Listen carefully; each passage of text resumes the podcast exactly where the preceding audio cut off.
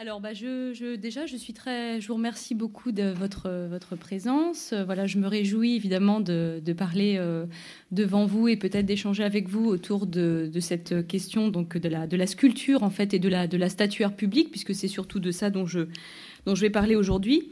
Je remercie beaucoup François, le musée de l'armée, les organisateurs évidemment de, de ces cycles de conférences. Je ne sais pas si vous avez assisté à l'ensemble des, des conférences voilà, sur, euh, sur ce thème lié à l'exposition. D'ailleurs, j'ai eu le plaisir de voir l'exposition comme vous-même euh, très récemment. J'ai trouvé qu'elle était formidable et très pédagogique. Et euh, voilà, je vais essayer de, continuer un petit peu dans, cette, dans cet esprit en vous parlant en fait de la statuaire publique et plus précisément en fait de de deux sculptures publiques qui représentent De Gaulle et Churchill et que vous connaissez certainement puisque s'agit en fait voilà vous êtes j'imagine parisien pas, forcément, hein, c'est pas une obligation, mais euh, on a tous connaissance en fait donc de, deux sculptures publiques qui représentent justement ces, deux grands hommes de l'histoire.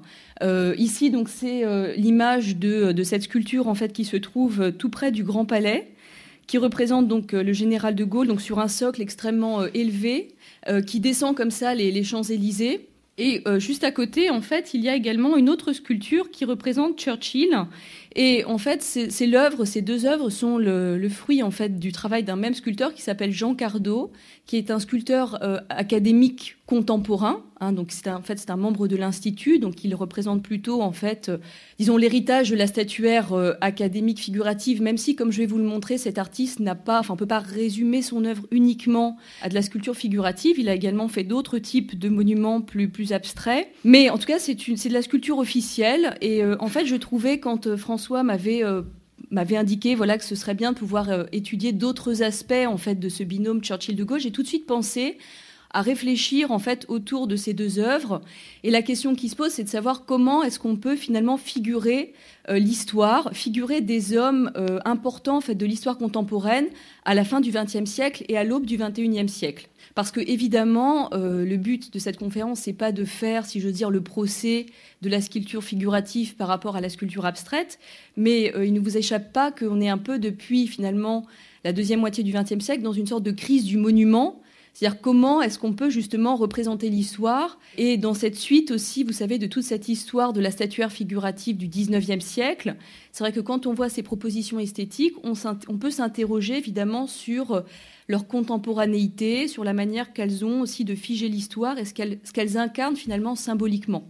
Donc c'est un peu le point de, départ. En fait, je vais revenir à la fois un peu, mon, mon souhait, ce serait à la fois de pouvoir inscrire ces œuvres que vous connaissez puisqu'on passe devant, etc., dans une sorte un petit peu de vision historiographique de la statuaire publique depuis le 19e siècle, d'accord? Et puis euh, de réfléchir aussi, de vous présenter l'objet de ces commandes, enfin pourquoi est-ce que ces œuvres sont là dans Paris, comment est-ce que Cardo a eu ces commandes, comment est-ce qu'il a travaillé, et ça va nous permettre de rentrer un petit peu dans si j'ose dire, euh, la poétique de la sculpture, c'est-à-dire comment est-ce que l'artiste finalement euh, est face à un sujet et comment est-ce qu'il peut relever ce défi de sculpter l'histoire, puisque ce sont quand même des sujets euh, évidemment extraordinairement importants. Et enfin, j'aimerais réfléchir aussi avec vous sur, euh, si j'ose dire, euh, les autres possibilités qui s'offrent aujourd'hui au XXIe siècle de représenter l'histoire dans l'espace urbain.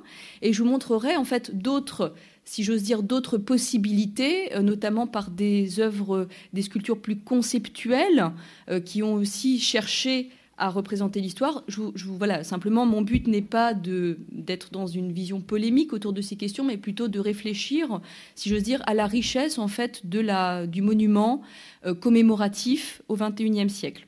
Un petit peu quel sera notre, fil de, de route pour aujourd'hui. Donc, je pense qu'il n'est pas euh, évidemment nécessaire de vous présenter euh, les, disons, les, les, personnages évidemment qui sont euh, qui font le fruit de ces, de ces, de ces, évidemment de ces deux commandes, hein, ces deux personnalités politiques majeures du XXe siècle. Churchill, homme d'État britannique, premier ministre du Royaume-Uni entre 1940 et 45, évidemment personnalité majeure durant la Seconde Guerre mondiale. Et vous aviez remarqué dans l'exposition, c'était intéressant de le noter qu'il a été aussi artiste à ses heures. Hein. Il a d'ailleurs euh, écrit un livre qui s'intitule La peinture, mon passe-temps. Hein, euh, dans des moments un peu, euh, un peu de, où il était un peu finalement en retrait de la vie politique, il a eu aussi une activité, une activité de, peintre. Et évidemment, euh, de Gaulle, ici le De Gaulle qui nous est montré dans cette, euh, sculpture figurative, c'est euh, le chef de la France libre sous l'occupation allemande, rentré dans l'histoire au moment de l'appel du 18 juin 1940, et donc qui est cette figure évidemment de la, de la libération, ce moment où il va défiler sur les Champs-Élysées devant, devant une foule enthousiaste, ici qui n'est plus qu'imaginaire, mais il est vrai que la présence évidemment de cette sculpture dans l'espace public eh bien, crée, disons, un dialogue entre la mémoire évidemment et euh, et, notre temps contemporain. Enfin, ces deux œuvres, donc, je vous le disais, sont euh, le fruit du travail donc de Jean Cardot, qui est donc un, artiste, euh, donc qui est une personne qui voilà que j'ai rencontré d'ailleurs à, plusieurs reprises pour préparer cette conférence, puisque donc il est membre de l'Institut, en gros de l'Académie des Beaux-Arts. Il m'a reçu d'ailleurs très gentiment dans son atelier. Nous avons pu échanger euh, autour de ces deux commandes. Donc euh, euh, je ne parlerai pas à la place de l'artiste, hein, évidemment, mais je me ferai un peu la voix, si j'ose dire, de ces échanges que nous avons eus, où il m'a exprimé en fait quel était son état d'esprit face à ces sujets évidemment très, très importants et aussi ce moment qui est très intéressant, qui est le moment de l'inauguration des œuvres. Évidemment, euh, vous, le, remarquez quand vous y pensez un instant, ces emplacements sont tout à fait exceptionnels pour un artiste. Être au cœur de Paris, sur les champs, euh, à côté du Grand Palais, du Petit Palais. Donc, ce sont vraiment évidemment des moments très, enfin, qu'il a décrits avec beaucoup de, avec des souvenirs très, très vivaces, évidemment, parce que pour lui, ça représentait bien sûr des grands moments dans, dans sa carrière. Donc ces deux exemples, en fait, dans un premier temps, je propose que ce soit une manière de réfléchir à la manière que l'on peut avoir de représenter deux grands personnages de l'histoire contemporaine à la fin du XXe siècle, puisque ces deux commandes ont, eu lieu dans les années 90, euh, 2000. Euh, Et euh, bien sûr, vous savez, cette idée de la, enfin, comment dire, la statuaire commémorative aux grands hommes, c'est une question qui préoccupe beaucoup l'histoire de l'art et les, et les historiens euh, depuis la, fin de la Révolution française. Hein, tout, le, tout le 19e siècle va être euh, très centré autour de cette question de la statuaire commémorative et de la place que le grand homme doit avoir et peut avoir dans la ville, mais aussi dans la pédagogie. Hein, d'accord? Vous savez que à partir des années 1830, on va euh, s'intéresser fortement à la présence des grands hommes dans l'espace urbain et il est vrai que la Troisième République, plus particulièrement, va euh, euh, vraiment cultiver, si j'ose dire, l'image euh, aux grands hommes dans le cadre de la ville. Donc de la ville, mais aussi des jardins. Hein. quand vous visitez, je ne sais pas, le parc Monceau, vous vous promenez dans, dans, Paris, etc., vous voyez bien que la statuaire publique aux grands hommes, alors ça peut être à la fois, ça dépend un petit peu du type de commande que l'on a. si très souvent, quand les commandes émanent plutôt de sociétés culturelles, je sais pas, par exemple la société des amis des gens de lettres, etc. Ça va davantage être dans le but d'ériger de la statuaire euh, commémorative à des intellectuels, des artistes, etc. Si la commande émane plutôt euh, de la municipalité ou de l'État, c'est davantage vers des personnalités politiques ou militaires que la statuaire est consacrée. Donc on a un peu ces deux possibilités, si vous voulez, ces deux origines euh, de commande. Et pendant tout le 19e siècle, je reviendrai évidemment sur ces deux commandes. Excusez-moi, je suis allée un petit peu vite. Je voulais vous montrer par le biais de ce plan euh, l'emplacement en fait de ces deux œuvres. Donc le De Gaulle se trouve euh, du côté du Grand Palais, donc dans cette espèce, vous savez, de finalement de sorte de petite placette finalement. Hein, on le voit bien, on a tout ça en tête. Et puis le Churchill, en revanche, se laisse davantage deviner à l'occasion d'une promenade, voilà, puisqu'il se trouve vers le cours La Reine, du côté du Petit Palais. Donc en fait, ce sont si j'ose dire, d'ailleurs, ce qui est intéressant, c'est que là, euh, d'une façon un peu fortuite, je suis amenée à rapprocher ces deux sculptures, mais en fait, elles sont, je vais vous le montrer, le fruit de deux commandes distinctes. Euh, elles n'ont pas été pensées comme un binôme. Après, c'est notre regard contemporain qui les, réunit, si j'ose dire, dans un dialogue imaginaire que l'artiste, d'ailleurs, ne renie pas, mais qu'il ne cultive pas non plus comme euh, quelque chose de capital. Pour lui, c'est vraiment deux œuvres qui sont distinctes l'une de l'autre, mais vous voyez qu'elles sont évidemment dans une aire géographique extrêmement proche. Et vous avez peut-être être remarqué également qu'en face du De Gaulle, mais là j'en parlerai pas, pour une raison que je vais vous expliquer tout de suite, euh, il y a également une, sculpture représentant Clémenceau. Donc moi j'ai tout de suite demandé à Cardo justement si pour lui, ça avait été quelque chose d'important, ce, dialogue, voilà, euh, Clémenceau, euh, De Gaulle, comment il avait euh, pensé à ça. Il m'a dit que de toute façon, il n'avait pas du tout, c'était pas du tout intéressé à, la présence de cette sculpture-là, qu'il n'y avait pas à chercher spécialement un dialogue entre ces différentes sculptures. Donc, j'ai un peu laissé de côté cet aspect Clémenceau, mais vous savez qu'il y a donc cette œuvre qui se trouve juste à côté. Voilà, pour illustrer un peu donc le type de statuaire que l'on peut trouver euh, au XIXe siècle. Bon, là, je prenais euh, d'ailleurs euh, volontairement ce monument à Maupassant, puisque ce qui me semblait intéressant de souligner, c'est que aujourd'hui, on est dans, je vais en reparler, on est dans une ère un peu de réhabilitation de la sculpture publique. après un temps d'éclipse assez important. D'ailleurs, je, je, voyais récemment en allant au parc Monceau que on cherche à, à restaurer en fait ces œuvres qui ont été peu ou prou oubliées pendant un temps. Et donc il y a toute une campagne. Alors c'est assez amusant de voir que par les réseaux sociaux, si vous avez la curiosité de regarder, vous verrez qu'il y a une page, Facebook euh, sur le sauvetage justement de la, statue euh, à Maupassant. Donc je trouve ça assez intéressant, ça traduit bien aussi l'air du temps, un certain regard sur, euh, sur ce patrimoine. Donc là, évidemment, représentation assez, assez intéressante de cette donc, personnalité intellectuelle. Alors c'est vrai que dans la statuaire traditionnelle, c'est pour ça que Cardo se rattache malgré tout à cette histoire de la statuaire, je dirais, académique, tournée vers le passé, vers la tradition. Et je vous montrerai par justement l'importance qu'a la statue. Hein, vous savez, statuaire, donc ça veut dire se tenir debout. Hein. Euh, on peut avoir différentes formules. Très souvent, c'est vrai que la, la version canonique, c'est plutôt le personnage historique en pied ou assis, ou via également le buste, donc ce qui est le cas euh, ici, mais vous voyez que c'est habile puisqu'il y a une sorte de combinaison entre une figure en pied qui représente donc euh, l'inspiration, euh, l'écriture, etc., et puis évidemment le personnage historique qui est comme ça qui domine, qui domine. Présence comme ça d'une sorte de réalisme un peu allégorique qui est très typique de la, de la statuaire euh, Troisième République. Voilà, donc tout ça pour vous dire qu'on parlait euh, au XIXe siècle, vous avez peut-être déjà entendu ce terme, la, le, terme de statuomanie, hein, donc qui est un, en fait un terme qui a été euh, surtout utilisé par un très important historien qui s'appelle Maurice Agulon, qui a en fait ouvert tout un champ de réflexion dans les années 70, un champ de réflexion historiographique sur la statuaire commémorative publique, enfin la statuaire commémorative dans la ville. Et je dirais, alors le travail de Maurice Agulon était moins tourné vers une, analyse esthétique qu'une analyse euh, historique et symbolique en fait de ces, de ces évidemment de ces, de ces œuvres.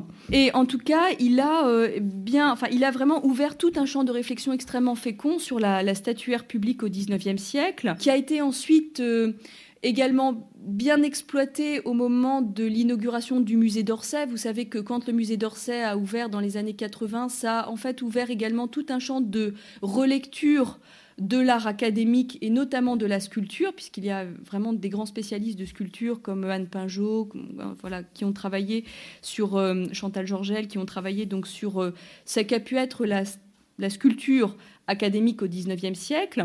Et donc, on s'est beaucoup interrogé justement sur ce qu'on appelait la statuomanie à partir des années 70, des années 80. Ce mot, en fait, vient caractériser le goût que l'on a euh, sous la Troisième République pour ériger des monuments aux grands hommes dans une lecture résolument édifiante et euh, pédagogique du monument. Et donc, euh, il est vrai aussi que si on dit, quand on dit aujourd'hui qu'on a affaire, par exemple, si je parle de Cardo en disant c'est l'œuvre d'un statuaire, c'est aussi d'une certaine manière un terme qui l'exclut un peu de l'histoire de la sculpture moderne.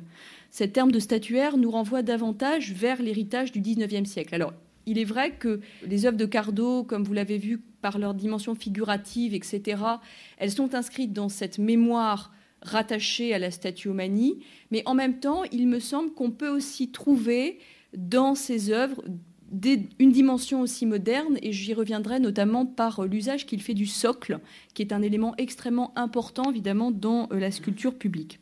Je ne résistais pas aussi au, plaisir de vous rappeler que Baudelaire, dans son salon de 1859, salon euh, où il parle notamment de, la photographie, va euh, également évoquer la statuaire publique en hommage aux grands hommes, qu'il présente, vous savez, comme ces fantômes de pierre.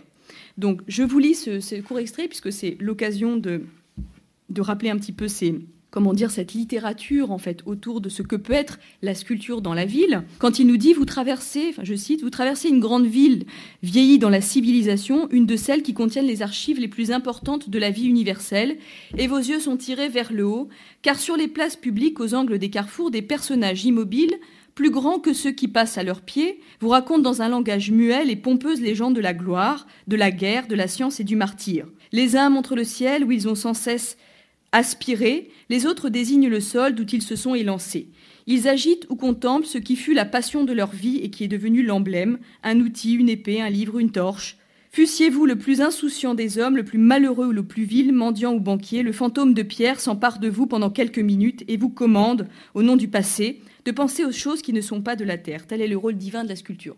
Vous aurez noté l'aspect ironique, évidemment, de, ce, de, cette citation, la dimension aussi du commandeur, hein, euh, cette idée que euh, la sculpture bah, incarne comme ça le, la mémoire et, donc la, la, puissance aussi, évidemment, de ces, de ces fantômes de pierre que Baudelaire avait bien saisi, évidemment, dans, dans ce texte. Alors c'est vrai que de toute façon, la statuaire publique, telle que celle que l'on peut voir ici, elle est donc très conventionnel. Je vous le disais, il y a toute une sorte de codification, notamment cette, voilà, cet usage de la, sculpture en pied, de la, du, buste et tout ça.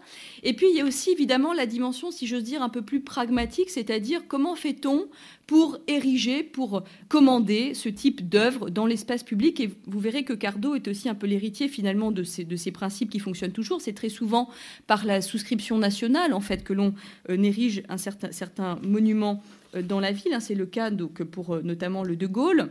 Et ça me faisait penser, par exemple, prenons cet exemple-là, puisque ça nous permet aussi de rallier, de rattacher le passé au présent et d'essayer d'avoir une vision un peu, un peu historiographique comme ça de, cette histoire de la sculpture publique. Euh, ce monument à Gambetta, par exemple, euh, qui a été pendant très longtemps, qui se trouvait dans la cour du, à côté du carrousel, hein, de l'arc du, du, carrousel à côté, à côté du Louvre, et qui, comme beaucoup, donc qui est l'œuvre d'un sculpteur qui s'appelle Jean-Paul Aubé, fruit d'une souscription Hein, donc euh, typique en fait pour, pour la statuaire publique, et qui euh, va, comme beaucoup évidemment aussi de, sculptures publiques, eh bien, euh, être en partie fondue euh, en 41. Donc il y a aussi toute une histoire évidemment de la statuaire publique qui est liée euh, bien évidemment à, cette période. Et il y a d'ailleurs des, bon, des travaux hein, qui euh, existent sur cette question de la disparition de la sculpture évidemment dans, dans le, sous l'occupation. Et elle a été donc ce qui est amusant, c'est de savoir que par exemple cette œuvre a été remontée partiellement en 1982, donc c'est la version euh, de droite, d'accord, euh, dans, un, dans un square, le square Édouard Vaillant, dans le 20e arrondissement. Et je trouve que cette, si j'ose dire, l'histoire de ce monument éclaire bien, d'une certaine manière, la destinée euh, de la statuaire commémorative publique en gros très en vogue au XIXe siècle, faisant l'objet de beaucoup de commandes, euh, etc., en souffrance dans la seconde moitié du XXe siècle, notamment à cause des destructions liées à la guerre, mais aussi à l'importance que va prendre la sculpture dans le musée. C'est-à-dire qu'on va avoir tendance finalement à chercher davantage à présenter la sculpture dans le cadre de l'institution muséale plutôt que dans la ville, une sorte de disparition, si j'ose dire, de la sculpture dans la ville. Euh, et puis aujourd'hui, depuis les années 80, une forme de réhabilitation de la sculpture de la statuaire commémorative, soit par justement les sauvetages d'œuvres, et c'est aussi la mission bah, des, historiens, des historiens de l'art de, de, sauver aussi le, le patrimoine, ou alors euh, par le biais de nouvelles commandes passées aux artistes. Et euh, il me semble bah, que l'exemple de Cardo ici est un bon exemple, c'est pour ça qu'il nous intéresse, mais il n'est pas euh, si j'ose dire, il n'est pas seul. Je pense par exemple euh, à cette statue de Dreyfus euh, par Tim, qui est l'objet d'une commande en 1988 qui se trouve dans le 6e arrondissement, ou encore à cette œuvre de Garel, 1985, qui se trouve dans le, dans le 11e arrondissement. Donc c'est pour vous dire que ce type de commande, malgré tout, euh, quel que soit le jugement esthétique que l'on peut en avoir, euh, en tout cas il y a une forme de euh, il y a une de nouvelles vagues de commandes, si j'ose dire. Voilà, on peut évidemment se poser la question du sens que ça a aujourd'hui d'élever ce type d'œuvre d'art dans euh, l'espace public. Et c'est d'ailleurs la question que posait une historienne euh, de l'art qui s'appelle Chantal Georgel. Dans un article paru euh, dans, un livre en fait qui était les actes d'un colloque très intéressant si vous vous intéressez à ces questions qui s'appelle la statuaire publique au 19e siècle paru euh, en 2000 où elle rappelait donc la fonction sociale de la statuaire publique, et ce changement très intéressant qui intervient donc, comme je vous le disais, au cœur du XXe siècle, sur lequel je reviendrai. Et donc, elle conclut justement par cette interrogation qui est directement liée à notre sujet. C'est pour ça que je me permets de vous lire euh, sa conclusion. Elle dit, je cite, On peut enfin se demander pourquoi, aujourd'hui, on remet en place la statue de Gambetta, et pourquoi les pouvoirs publics commandent, afin de les ériger en place publique, des statues de Georges Pompidou, du général de Gaulle, d'André Malraux, de Jean Moulin ou de Pierre Mendès France à des artistes contemporains S'agit-il d'une réévaluation de l'art du XIXe siècle? S'agit-il d'une réévaluation de la fonction sociale de l'art et plus particulièrement de la sculpture? Question ouverte. Donc, c'est vrai qu'on aurait un peu tendance euh, à plutôt privilégier la, deuxième euh, hypothèse.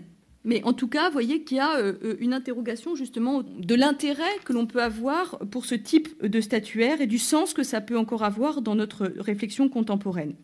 Alors, évidemment, elles, euh, évidemment, elles ne sont pas, euh, comment dire, elles ne sont pas dans l'espace du musée. Elles sont aussi dans l'espace urbain, ce qui évidemment euh, engendre un certain nombre de, conséquences dans le sens où l'artiste est invité aussi à penser à son œuvre dans la ville. Hein.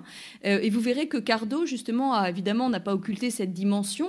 Par exemple, la question de la monumentalité de la figure, de la manière dont elle est visible ou pas. Comment est-ce qu'elle se donne à voir Et de ce point de vue-là, c'est vrai que la question du socle, et vous allez voir que chez euh, Churchill et De Gaulle, euh, l'artiste a fait des choix extrêmement différents l'un de l'autre. Il avait une certaine forme de liberté. En fait, on, a, on lui a imposé, si j'ose dire, un sujet, mais euh, en termes d'exécution et d'esthétique, il a tout à fait tenu, en fait, enfin, il a défendu sa propre vision des choses. Et, bien sûr, ça donne aussi, évidemment, une, une, certaine lecture et une certaine manière que la sculpture a ou n'a pas de manifester sa présence euh, dans la ville.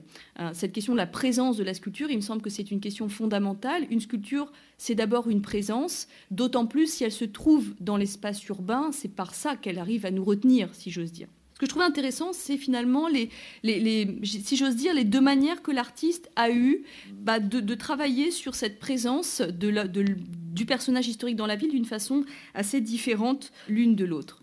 Alors je vais revenir euh, sur euh, Cardo, justement. Là, je vous présente brièvement la couverture d'un livre qui, lui était euh, consacré. C'est un sculpteur donc, qui, est, donc, qui est on va dire, inscrit dans l'école académique dans le sens où il a, appris son métier il a, dans le sein de, de l'école des beaux-arts. Il a été prix de Rome. Alors, vous savez, prix de Rome, c'est en fait une, disons, un concours en fait qui clôture, si j'ose dire, le parcours d'un artiste à l'école des beaux-arts, mais qui a été supprimé en 1968 par André Malraux, mais disons que sur tout le temps du 19e siècle et jusque dans les années 60, c'était en fait, si je veux dire, le Graal vers lequel concouraient, on va dire, les, étudiants de l'école des beaux-arts. Alors, je pense qu'il faut éviter d'avoir une, lecture, euh, je dirais, d'emblée dépréciative de ce que peut être la sculpture académique et ce parcours, en fait, d'un artiste académique, dans le sens où dans ce type, évidemment d'enseignement, le prix de Rome est, un, est quand même un concours extrêmement difficile. Même si peut-être les choses se sont un peu délitées sur la première moitié du XXe, euh, quand on est fasciné de voir la, complexité, la difficulté en fait de tous ces concours que les, que les, artistes passaient à l'école des beaux-arts, surtout au XIXe siècle. Donc ce sont des concours extrêmement difficiles à avoir. Donc il est donc euh, euh, prix de Rome. il est né en 1930. Il est prix de Rome. Il va être aussi lauréat d'un prix qui était assez important dans les années 60, qui est le prix Bourdelle. Donc euh, euh, vous le savez, élève de, Rodin, euh, devant un jury tout à fait remarquable, hein, puisque Cardo en parle encore. Quand il a eu son, prix Bourdelle en 61, le jury était composé de Giacometti, de Harpe, de Moore, de Zadkine, donc évidemment des grands artistes justement de la sculpture moderne. Et c'est ça que je trouve intéressant en fait en parlant avec Cardo, parce que j'arrivais moi-même avec des priori, hein, on en a tous des, préjugés. Et en fait, en discutant avec lui, j'ai compris à quel point en fait, il n'était pas, il pas obnubilé par cette question finalement d'appartenir à une école ou à une autre. La question de la figuration ou de l'abstraction, c'est pas pour lui nécessairement une question qui est centrale. En fait, voilà, il, s'adapte. D'ailleurs, il n'a pas fait que des œuvres figuratives. Euh, il a notamment fait ce, cette œuvre qui se trouve donc à, Créteil dans les années 70, cet hommage à la résistance à la déportation, donc aussi une commande, une commande publique et politique, dans lequel vous voyez que le, choix, enfin la, dimension esthétique est très différente de ce qu'on peut voir pour le, pour le Churchill de Gaulle. C'est aussi un artiste qui a qui travaille aussi la, taille directe, hein, c'est-à-dire euh, vous savez qu'on a deux manières d'être sculpteur, si j'ose dire. Soit on est un sculpteur du modelage, donc on part de rien et on travaille la terre et on monte une, figure. Soit on est un artiste euh, où on part d'un, on taille dans, le, dans, dans, la pierre et donc on part du plein pour aller vers le vide. D'accord? C'est un peu, on va dire, les deux, les deux manières que l'on peut avoir de, de, faire de la sculpture. Donc c'est aussi un artiste dans le fond assez, assez polyvalent puisqu'il a pratiqué, il pratique à la fois le modelage et en même temps il a été aussi pendant très longtemps professeur de taille directe à l'école des beaux-arts. Et c'est une, activité, donc il a eu aussi une activité pédagogique très importante entre 1974 et 1995, euh, qui me semble aussi tout à fait, tout à fait intéressante et, et, qui montre aussi, je pense, la richesse. Et d'ailleurs aussi, c'est un, homme tout à fait charmant, donc euh, humainement, c'était aussi une rencontre tout à fait intéressante. Il a euh, fait aussi ce monument à Créteil, le monument à la liberté. je, me suis permis de mettre cette image euh, avec Je suis Charlie, parce que euh, c'était pour vous rappeler aussi que le monument, au-delà de sa dimension esthétique qu'on aime, qu'on n'aime pas, c'est aussi, et vous savez, il y a beaucoup d'historiens, dont Maurice Agulon d'ailleurs, mais d'autres travaillent aussi sur cette dimension, si j'ose dire, symbolique enfin, la place de la sculpture dans le rituel de la nation, dans, les commémorations, ce sont des points de rassemblement. Vous voyez bien pour les monuments morts de la Première Guerre mondiale. Enfin, voilà, ce sont des, lieux autour duquel on se retrouve pour commémorer euh, l'histoire. Et, et, donc là, par exemple, euh, ce monument à la liberté a été, il y a des photos, je cherchais un peu des photos euh, justement sur Internet, on voit que c'est un monument qui a tout de suite été investi autour des attentats et les gens se sont retrouvés autour de ce monument en, lui donnant, si j'ose dire, en l'inscrivant dans une signification contemporaine, voilà, autour des événements qui nous ont tous bouleversés récemment. Donc c'est intéressant de rappeler par ce biais-là, euh, si j'ose dire, que le monument n'est pas figé non plus nécessairement dans l'histoire qu'il commémore, il reste vivant aussi par sa fonction, par sa dimension symbolique. Et il y a beaucoup d'historiens qui travaillent sur, euh, sur ces questions-là. Je pense par exemple, si vous vous intéressez à cela, au livre d'un collègue d'ailleurs euh, qui est professeur d'histoire à Rouen, qui s'appelle Rémi Dalisson, qui publie pas mal de choses sur la, fonction symbolique des monuments, le, rituel de la nation, comment, euh, voilà, comment est-ce qu'on commémore les fêtes de la nation, etc., dans lequel évidemment la statuaire publique a un rôle tout à fait important. Alors, il a eu Cardo, ce qui est assez extraordinaire, c'est membre, de l'Institut, évidemment, c'est un réseau aussi, si j'ose dire. Il a des commandes quand même incroyables parce que euh, son De Gaulle-Churchill, vous avez vu l'emplacement, que, enfin, c'est juste magique d'être euh, situé comme ça dans Paris. Il a aussi euh, à son actif cette, cette statue de Jefferson qui a été inaugurée en 2006 devant le musée d'Orsay. Et lui-même, d'ailleurs, le dit dans les échanges que nous avons pu avoir. Il me dit à quel point il est lui-même estomaqué en fait par euh, la force que ça a d'être présent dans la ville à ce point-là. Enfin, mais il le dit sans, je veux dire, d'une façon très, sans se flatter du tout, mais il dit, rendez compte pour un sculpteur quand même ce que ça peut représenter. C'est très très exceptionnel. Oui, il a encore aussi une commande plus récente, donc qui a été sujette un peu d'ailleurs à des, à des controverses, étant donné que les finances publiques n'étant pas au beau fixe, comme vous le savez tous, élever un monument euh, voilà, à l'heure d'aujourd'hui, alors ça suscite toujours des polémiques. Est-ce qu'il ne faudrait pas mieux mettre cet argent ailleurs Pourquoi faire ça, etc. Bon, en tout cas, ça a été justement le, fruit de, certains débats autour de cette, œuvre bordelaise. Alors, je vais revenir sur ces deux commandes pour vous expliquer un peu quel a été le processus en fait qui a conduit Cardo. Alors, à chaque fois, c'est pas euh, c'est pas par népotisme, par, par réseau, ni même. C'est le fruit d'un concours en réalité qui est ouvert et auquel l'artiste répond. Alors euh, ensuite, euh, il y a euh, une sorte de présélection de sculpteurs, et puis à chaque fois, c'est Cardo qui, enfin pour le Churchill, qui est la première commande, donc il a remporté ce, concours qui avait été ouvert en 1996 par le comité Churchill, présidé par Pierre Mesmer, un politique français engagé dans les forces françaises libres et ancien Premier ministre sous Pompidou. Et Cardo, en fait, avait été présélectionné avec quatre sculpteurs, et donc il va être choisi sur ces maquettes. Comme c'est le cas pour les deux sculptures, en fait, c'est la ville de Paris qui est euh, gestionnaire et qui choisit le site, qui l'entretient. Mais euh, la sculpture est, financée par le biais donc euh, soit d'une souscription publique, soit d'un comité. Comme c'est le cas ici, donc qui euh, réunissait les, financements. L'artiste est, laissé assez libre, néanmoins, il a quand même évidemment une feuille de route, c'est-à-dire qu'on lui impose, enfin, il a une contrainte iconographique, on lui impose un sujet, on lui impose de représenter quelque chose, mais on le laisse très libre ensuite d'évoluer euh, euh, à sa manière. Ici, le sujet était donc Churchill descendant les Champs-Élysées avec De Gaulle le 11 novembre 1944, donc d'ailleurs un moment de l'histoire qui est présenté dans, l'exposition. Donc le premier défilé depuis la libération, comme le montre justement la, vidéo, c'est ce moment aussi où De Gaulle et, Churchill déposent une couronne sur la tombe du, soldat inconnu, puis descendent les Champs-Élysées avant d'assister au défilé. Et à cette occasion, Churchill est fait citoyen d'honneur de la ville de Paris. Comment est-ce que, donc, une fois que l'artiste euh, à, ce thème, euh, il faut ensuite qu'il se mette à travailler? Donc faut qu'il se mette évidemment euh, face à son sujet, face à l'histoire. Vous imaginez que ce n'est pas quelque chose de très, très simple. Et il va donc travailler seul avec, avec cette, ce, sujet. Alors j'ai un peu interrogé Cardo justement sur la manière dont il a procédé. Est-ce que c'était important pour lui d'avoir des documents? Est-ce qu'il a cherché beaucoup justement à avoir une démarche historique? Alors il a fait usage de, de photographie, mais son but n'était pas d'être dans une reproduction mimétique, évidemment de la photographie, il a voulu justement avoir davantage, si vous voulez, une dimension intuitive. Son, sujet, c'était vraiment, alors son défi, si j'ose dire, c'est à la fois, c'est intéressant comme réflexion, le défi, c'est qu'à la fois, évidemment, il doit représenter un personnage que tout le monde doit reconnaître. Il y a évidemment indéniablement une dimension, si j'ose dire, pédagogique, édifiante qui lui est demandée. En même temps, il a envie que son style existe. C'est-à-dire, il faut que ce soit Churchill, mais il faut aussi que ce soit Churchill par Cardo voyez? Donc, il est toujours un peu dans cette dichotomie, en fait, de à la fois servir le sujet et en même temps exister en tant qu'artiste.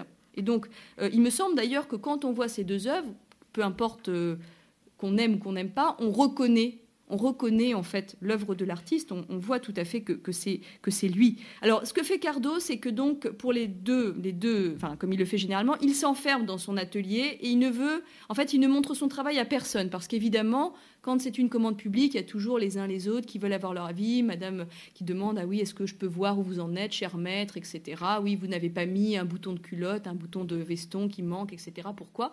Donc lui, en fait, il veut justement faire barrière à ça. Son but, c'est vraiment de se confronter à son sujet.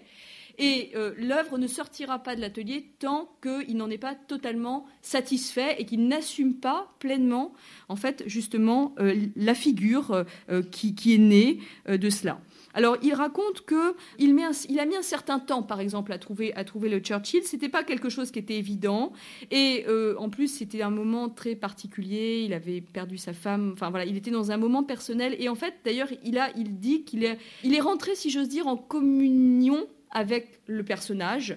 Il avait dans sa tête des, vraies discussions avec lui. Il, a vraiment, il, se sentait proche en fait du personnage et que euh, ça a mis un certain temps à se faire, mais une fois qu'il a eu trouvé sa manière de faire, ça a été d'une spontanéité totale. Et euh, de son point de vue, il trouve d'ailleurs que son Churchill est peut-être un peu meilleur selon lui que son De Gaulle, dans le sens où la spontanéité, selon lui, s'exprime davantage justement dans euh, cette figure de, Churchill.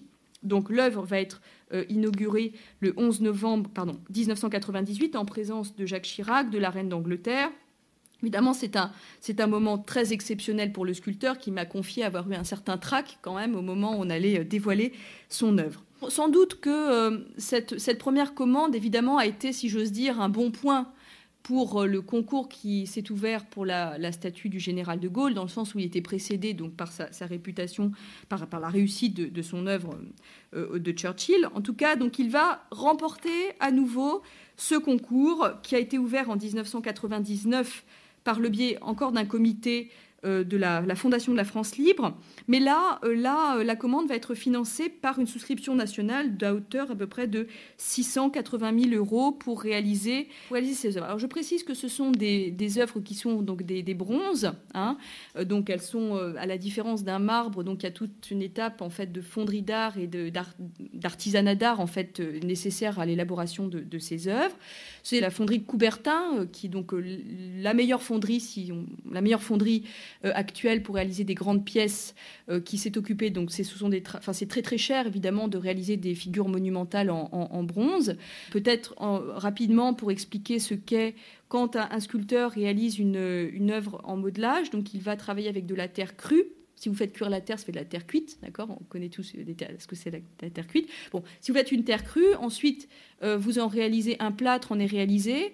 Ensuite, on, on en réalise une cire, et à partir de là, on fait un moule dans lequel on va couler, ce qu'on appelle la coulée, on va couler en fait du métal en fusion. C'est donc le procédé de la fonderie d'art hein, qui permet donc d'avoir, si l'on le souhaite, plusieurs exemplaires d'un même, même original. D'accord? C'est pourquoi la sculpture, à la différence de la peinture, est un art multiple. Euh, on peut faire bien sûr plusieurs exemplaires, si on a les moyens financiers de le faire, d'une sculpture. Donc voilà, c'est ce type d'objet étant, étant tout simplement en bronze. Ensuite, euh, il y a des tas d'étapes d'artisanat d'art quand le métal en fusion sort, enfin, quand l'œuvre sort des cassés des moules, euh, elle, est, euh, elle a plein de petits évents parce qu'il y a eu évidemment pour que l'air s'échappe. Donc on va ébarber tout ça, on va avoir des étapes de ciselure, et puis on va procéder à la dernière étape, qui est ce qu'on appelle la patine sur bronze, ce qui donne en fait la couleur au bronze et qui vous explique parfois que euh, une sculpture en bronze n'est pas toujours de la même couleur. Certaines sont plus noires, certaines sont plus rouges, parce qu'en fait on les patine avec des acides à chaud qui permettent de colorer le métal. Voilà. Donc, évidemment, ça résiste très bien au temps, euh, bien sûr. Et puis après, la pluie, etc., patine elle-même le bronze et lui donne aussi ce côté vert de gris que vous voyez parfois sur les statuaires euh, publiques euh, qui, restent très longtemps en, extérieur. Ce procédé de la souscription publique, je voulais simplement vous rappeler que, par exemple, ça a été la manière dont on a pu réaliser par exemple, euh, c'est une souscription également qui a permis la, fonte du penseur de Rodin, cette œuvre qui avait été euh, très décriée euh, en 1904, qui avait provoqué le mépris et l'amusement du public. Et donc, en réaction face à ce, à ce rejet, un comité avait lancé une souscription justement pour réaliser une sculpture en bronze qui a été offerte à la mairie de Paris en 1906 et que vous pouvez actuellement voir au musée Rodin dans les jardins de l'hôtel Biron, pas très loin d'ici, donc ça peut être l'occasion d'aller y faire un saut pour vous dire que ces, systèmes de souscription sont très importants, ils permettent en fait l'érection aussi de ces monuments qui sont très coûteux. Et ça montre aussi, si je veux dire, enfin, la volonté farouche de, donner corps à la sculpture euh, dans, l'espace public. Alors là aussi, euh, l'artiste avait, euh, avait un sujet imposé, même s'il a été libre ensuite de l'interpréter un peu comme il le souhaitait. Oui, il était libre de l'interpréter, mais le sujet, c'était pas tout à fait le même que le Churchill. Donc, ce pas les mêmes euh, moments qui sont représentés. Ce serait faux de penser que ces deux sculptures dialoguent d'une façon tout à fait parfaite, puisque là, euh, en revanche, il s'agissait de représenter le général de Gaulle descendant les Champs-Élysées le 26 août 1944, euh, au moment de la, de la, libération. Donc, un de Gaulle qui a sauvé l'honneur de la France et qui se donne pour mission de reconstruire le pays, de restaurer l'État, un homme respecté, le chef de la, France libre, légitime aussi sur la scène internationale. Hein. Souvenez-vous, le 23 octobre 1944, sous la pression de Churchill et de Staline, le président Roosevelt va reconnaître le gouvernement provisoire de la République française. Et c'est d'ailleurs aussi un, moment qui est très bien commenté, me semble-t-il, dans le Voir de Gaulle de Jean Lacouture, qui nous rappelle que ce moment du, du 26 août 1944 est d'une certaine manière le jour du, sacre, où le, euh, général, euh, au, milieu d'une foule innombrable, dans une, ville immense qui était encore hier en guerre, dans lequel le climat n'est pas apaisé, se présente comme ça. Euh, il devient, il tient le rôle d'une icône nationale et il nous dit, d'ailleurs je cite Jean Lacouture, ce qu'il incarne alors, ce n'est pas la grandeur ni la victoire, c'est la liberté. Et donc c'est avec cette image que Cardo a travaillé dans le sens où il avait 15 ans, enfin il était adolescent euh, à cette époque. Il a connu en fait ce, évidemment ce moment et euh, même si c'est pas, me semble-t-il, un élément capital dans le sens où on peut très bien représenter des moments de l'histoire que l'on n'a pas soi-même vécu, évidemment. Mais en même temps, je crois que c'est quand même une dimension intéressante parce que Cardo a dit qu'il avait voulu représenter le De Gaulle de son enfance. Et, quand même, notamment, on va en reparler, mais ce piédestal extrêmement haut, cette ce côté aérien et presque un peu magique finalement de cette, euh, de cette silhouette qui se découpe dans le ciel, c'est comme un peu un enfant qui regarderait, comment dire, un personnage qui le fascine. La dimension charismatique évidemment de, cette œuvre est très, très intéressante. C'est aussi en relisant certains travaux, je, je, enfin, je repensais aussi à, ce livre que euh, Pierre Nora, enfin à la réflexion que Pierre Nora avait, consacrée justement à, à De Gaulle, qui c'est aussi la figure populaire, si j'ose dire, de De Gaulle, c'est-à-dire comme le disait euh, Pierre Nora, euh, qui soulignait que De Gaulle, je cite, fait partie de l'album de famille de tous les Français. Donc c'est aussi ça que Cardo a voulu euh, représenter dans, évidemment dans son, dans son œuvre. Même si euh, vous le savez bien, il ne faut pas confondre le temps de l'histoire et le temps de la mémoire. Hein, euh, évidemment, il y a eu aussi beaucoup d'antigolisme dans les années 50, et donc ce n'est pas non plus une dimension hagiographique, c'est vraiment la représentation du De Gaulle de la libération. Alors, ça a été difficile pour Cardo d'arriver aussi à la gestation de cette œuvre. Ça a été plus difficile, semble-t-il, que pour, euh, que pour le Churchill, et il était bloqué. En fait, il n'arrivait pas à sentir vraiment comment faire pour représenter De Gaulle. Et ce qu'il a libéré, c'est la même chose que Rodin quand il s'est confronté à la représentation du Balzac. En 1891, souvenez-vous, Zola, euh, eh bien, euh, qui, euh, par le biais de la Société des gens de lettres, recommande en fait Rodin pour la réalisation de l'œuvre représentant Balzac, évidemment, qui va être rejeté par le comité, etc. Et Rodin avait aussi du mal à sentir son sujet. Et il est passé par une phase où il a représenté Balzac nu. Et bien Cardo a fait la même chose. Il a représenté De Gaulle nu et ça l'a libéré. Ça a libéré complètement sa manière de ça a relativisé en fait peut-être le personnage historique et ça a été, enfin, dit-il, une phase très intéressante dans, son œuvre. C'est par ce biais qu'il a réussi à se libérer et à, travailler justement sur, euh, sur De Gaulle. Il y a une autre dimension qui est intéressante, et parce qu'on lui en a fait le reproche, évidemment, je vous disais, les gens qui sont dans les comités, alors ils ont un regard très historique, donc ils disent oui, mais vous n'avez pas représenté euh, les boutons du veston, etc. Et euh, l'artiste, justement, parce que c'est un homme de caractère, bon, il est très courtois, etc., mais il faut pas trop lui demander pourquoi il fait ce qu'il fait. Enfin, je veux dire, c'est sa manière d'interpréter les choses. Et à un moment donné, voilà, il a dit non, moi, je ne vais pas représenter, mon but n'est pas d'être dans une, une vision photographique euh, de ça. Les détails, c'est pas les détails qui m'intéressent, c'est davantage le charisme et l'aura, en fait, et la présence, si j'ose dire, de la sculpture. Donc, euh, il est vrai que voilà, il va faire l'économie de certains détails. Par exemple, on lui a reproché de ne pas avoir représenté la cravate et la croix de Lorraine qui était épinglée sur la veste du général le 26 août 44. Lui, il a voulu justement faire l'économie, si j'ose dire, de, ces, de cette peut-être dimension un peu plus anecdotique pour chercher davantage à travailler sur euh, l'élan de la sculpture. Voyez, d'ailleurs, vous remarquez que le Churchill de Gaulle marche ce sont deux figures en marche, dans la marche de l'histoire, etc. Donc il s'est concentré sur ça. Et en plus, c'est un, reproche que l'on fait fréquemment aux sculpteurs euh, publics. Je pensais par exemple euh, à ce même reproche qu'on avait fait dans les années 50, enfin dans les années 30, mais l'œuvre n'a été, euh, comment dire, érigée qu'en 51 à Vléric et Raymond Martin pour le monument à, à Foch, qui se trouve au Trocadéro, où on avait vivement reproché aux sculpteurs, aux deux artistes, de ne pas avoir représenté le képi du maréchal. Et en fait, les sculpteurs ont tenu bon parce qu'ils ils assumaient, en fait, si j'ose dire, cette erreur historique, dans le sens où leur but était de dégager l'expression du visage. Et ils ont maintenu en fait leur position. Et d'ailleurs, finalement, on les a écoutés puisque ça reste, enfin, ça reste tout de même une œuvre d'art. Et finalement, l'artiste est aussi. Donc, j'ai envie de dire que ce sont des, comment dire, des critiques récurrentes qui sont faites aux sculpteurs. Et les artistes doivent résister aussi à ça. Et d'ailleurs, Cardo a résisté aussi à, à, ces critiques qu'on lui faisait. Et il me disait que euh, finalement, il s'était trouvé face à des gens intelligents qui lui avaient dit écoutez, Cardo, bah, je vous fais confiance. Voilà, si vous, vous sentez des choses comme ça, euh, après tout, euh, voilà, il faut, il faut aussi écouter l'artiste. Et donc, il a fait à, à son idée. Cette statue du général de Gaulle a été inaugurée le 9 novembre 2000 quelques mois après le 60e anniversaire de, l'appel lancé depuis Londres. Alors, euh, théoriquement, ils auraient, ils auraient souhaité en fait que l'œuvre soit inaugurée euh, pour l'anniversaire, mais l'artiste n'était pas prêt à ce moment-là. Il a, il a, maintenu aussi son calendrier. Il a, il a pas, euh, il, a, fait comme au mieux, si j'ose dire. C'est quand même pas, c'est quand même un travail artistique, et donc on peut pas non plus forcément faire les choses à heure fixe, etc. Ce que nous dit d'ailleurs, qui est très important, c'est ce choix de la figuration.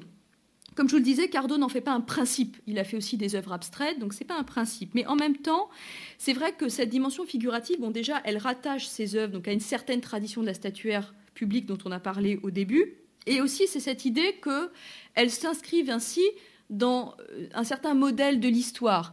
Euh, j'en reviens là encore à la pensée de, Maurice Agulon, qui nous rappelle que lorsqu'un personnage historique est statufié, il change justement de statut. Hein. Il passe de celui de personnage historique à celui de personnage symbolique. Il y a donc ce passage de la mémoire au mythe qui s'effectue justement par euh, l'exercice euh, de la statuaire. Un point commun, peut-être deux, choses à regarder dans, ces deux œuvres. Déjà, donc je le disais, l'aspect non statique des personnages. Vous voyez que ces deux personnages sont en train de marcher, donc c'est la marche de l'histoire, la marche de la liberté. Euh, la dimension contemporaine aussi de ces personnages qui passent pas par l'anecdote, c'est-à-dire bon voilà, il n'y a pas les peut-être pas tous les détails, mais euh, d'une certaine façon, euh, ils sont résolument inscrits, si j'ose dire, dans dans l'histoire contemporaine. Et puis aussi la présence à la fois monumentale de ces œuvres qui ne sont pas pour autant colossales. C'est-à-dire qu'elles restent à une échelle humaine, mais en même temps, elles sont légèrement plus grandes qu'un personnage réel, dans le sens où elles doivent s'harmoniser avec le tissu urbain. Et c'est sûr que si on fait une œuvre qui est trop petite, enfin, il faut penser à cette histoire d'échelle euh, à l'intérieur de la ville. Donc l'artiste, évidemment, a cherché à traduire ça, mais il ne voulait pas faire des œuvres colossales dans le sens où ça doit rester à dimension humaine. Hein, voilà. Alors, il y a aussi deux, choses qui sont très intéressantes dans ces œuvres. C'est la question des socles. Hein. Vous savez que le socle de la sculpture, c'est une question fondamentale, notamment dans l'histoire de la sculpture moderne. Et il me semble que par cette réflexion que Cardo a sur le socle, c'est là où justement il devient moderne, si j'ose dire. Il y a une, réflexion qui s'inscrit davantage euh, autour de cette question de la présence de la sculpture, de la vivance en fait de la sculpture dans, la ville. Alors les deux socles sont très différents l'un de l'autre. Ils portent chacun des inscriptions qui renvoie donc à une citation, euh, à des citations historiques qui renvoient à des éléments de discours euh, de l'un et de l'autre personnage, mais vous voyez que il a fait des choix très différents. Le Churchill est donc sur un socle extrêmement bas en deux parties, et donc j'ai interrogé l'artiste pour essayer de comprendre ce choix. Il m'a indiqué qu'en fait c'est comme s'il avait répondu à l'appel de la sculpture, c'est-à-dire que son Churchill était en marche et qu'il était en fait il était obligé de lui faire une deuxième partie de socle parce que sinon il allait tomber qu'il fallait, il fallait qu'il puisse avancer en fait, et que en fait c'est la sculpture qui lui a imposé, si j'ose dire, ce socle en deux parties, et qu'il a répondu à cette, à cette évidence-là. La deuxième œuvre pour le De Gaulle, alors là c'est un, donc l'artiste m'a confié qu'il était moins moins satisfait en fait de cette deuxième euh, solution pour ce très haut socle, dans le sens où en fait c'est malheureusement ce n'est pas le projet tout à fait abouti théoriquement, parce que là, évidemment, comme le, socle est très très haut, avec la figure de De Gaulle qui est elle-même assez, assez grande, plus grande que euh, échelle, enfin plus grande qu'un homme normal, euh, c'est vrai qu'il y a une dimension qui est très très, euh, enfin très élevée. En fait, ça donne vraiment une dimension très, le socle est vraiment très important.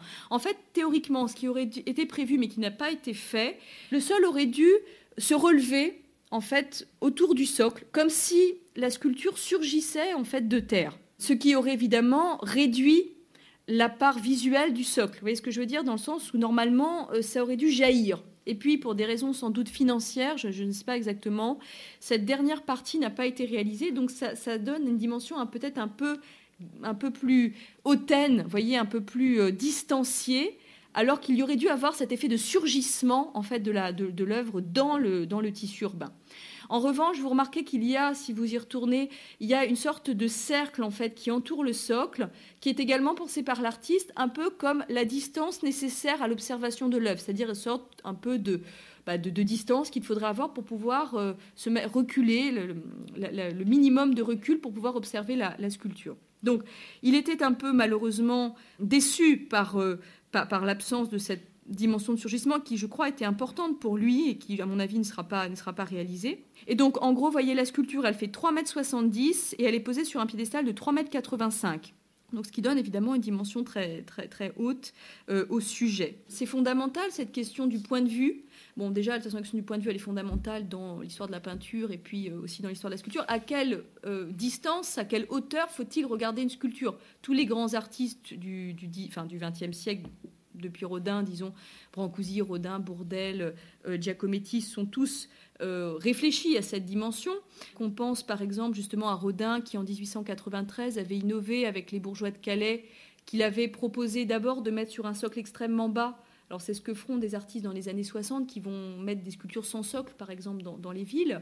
Mais euh, on lui avait refusé cette option. Alors il avait proposé une option tout à fait inverse, qui était justement de mettre des sculptures sur des très très hauts socles, mais aussi dans une façon presque de scénographier, scénariser la sculpture. Enfin, c'est-à-dire que la, sculpture se, se, découpe finalement telle une silhouette dans le ciel, si j'ose dire. C'est, c'est euh, l'un ou l'autre. Euh, la dimension trop, trop intermédiaire finalement n'était pas, euh, peut-être était, moins innovante. Alors, voyez que ces choix de socle, par exemple, Cardo a fait un choix très différent de ce qui a été fait pour une sculpture, me semble-t-il, moins, moins réussie à Londres, en fait, par un, sculpteur académique anglais, ce Churchill, donc qui là est sur un socle, voyez finalement une sorte de bon, voilà d'entre deux, la sculpture est, ni très monumentale ni très en communication avec avec le public et qui d'ailleurs a été assez, euh, assez peu goûté d'ailleurs de, la, de l'opinion publique, puisque le, visage semblait un peu, un peu caricatural. Et puis pour vous dire aussi, ce que je voulais vous dire, c'est qu'à partir des années 45, je vous parlais tout à l'heure de la crise du monument, c'est vrai que euh, d'ailleurs, il y, y, a un historien très important qui, euh, qui s'appelle Reinhard Koslek, qui dans l'expérience de l'histoire, un livre dont je vous recommande la lecture, a pointé justement cette espèce de crise de mémoire du monument après la Deuxième Guerre mondiale.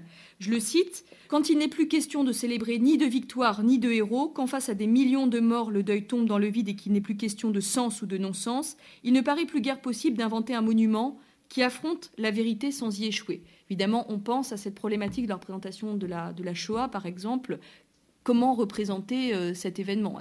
Le, figuratif n'est pas est difficile à, manier, l'abstrait n'est pas tellement plus simple non plus. Hein. Alors, pour vous dire simplement que à partir des années 45, on a toute une tradition de l'anti-monument, si je veux dire, des monuments pacifistes aussi. La dimension pacifiste, elle est, elle est aussi très intéressante dans cette deuxième moitié du XXe siècle. Alors là, je vous montre par exemple ce, cette œuvre de, de La ville détruite, euh, qui a été érigée en 53 à Amsterdam. Et je voulais vous montrer aussi pour cette question de la manière que l'on peut avoir de faire du monument public euh, dans cette deuxième moitié du XXe siècle, début XXIe siècle, c'est aussi l'aspect donc soit, je dirais, plus contestataire du monument. Vous voyez, le monument qui vient pas forcément commenter l'histoire, mais qui vient critiquer, si j'ose dire l'histoire, qui vient crier l'histoire en fait. Ou alors aussi la dimension plus conceptuelle de la sculpture, hein, cette idée qu'on n'est pas obligé de faire un monument qui soit forcément un personnage en pied ou en buste sur un socle, cette sorte de dématérialisation de la sculpture, de la, notamment avec cette, euh, cette commande que vous connaissez tous au moins pour avoir posé le pied sur l'une des euh, évidemment de, ces petits médaillons en métal, en fait, qui est aussi d'ailleurs le fruit d'une commande publique euh, par un artiste néerlandais qui s'appelle Jan Dibetz.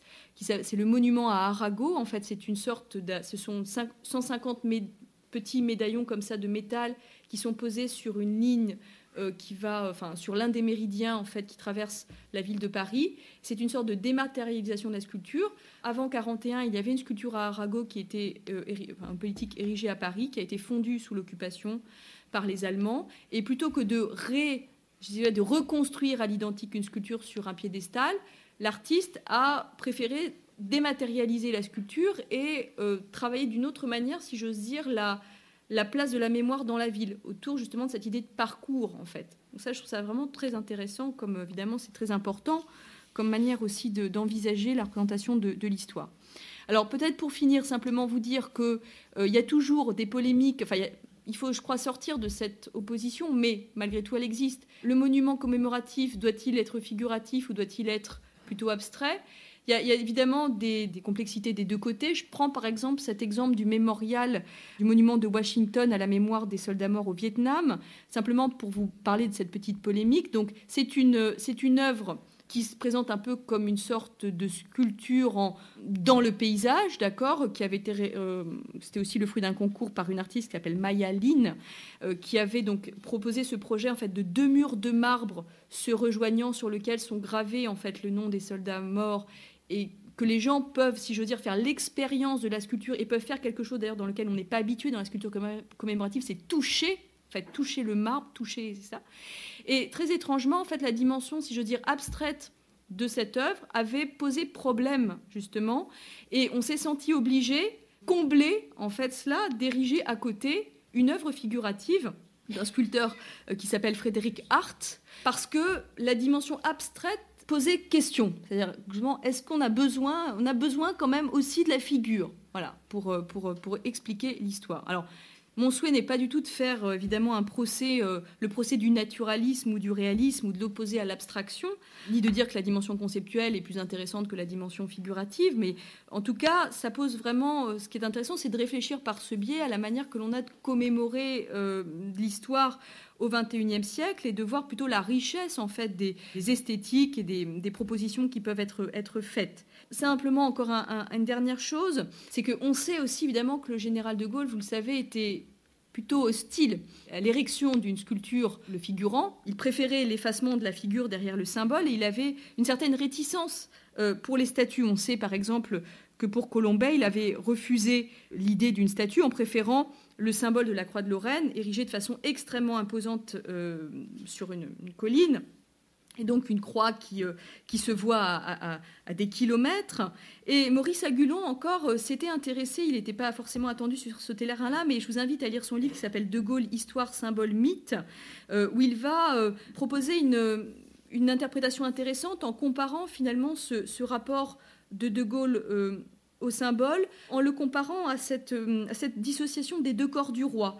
Euh, c'est-à-dire cette idée qu'il y a la gestion de l'individuel du côté, puis la gestion du symbolique de l'autre. Et que, euh, en fait, tout ça, c'est pensé. Hein, c'est pensé.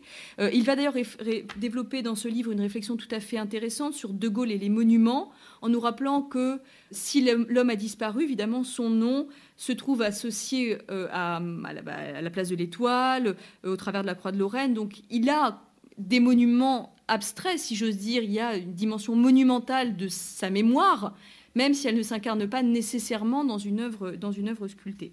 Voilà, en quelques, hum, peut-être, je, je vais m'arrêter ici. Et je vous remercie beaucoup de votre attention.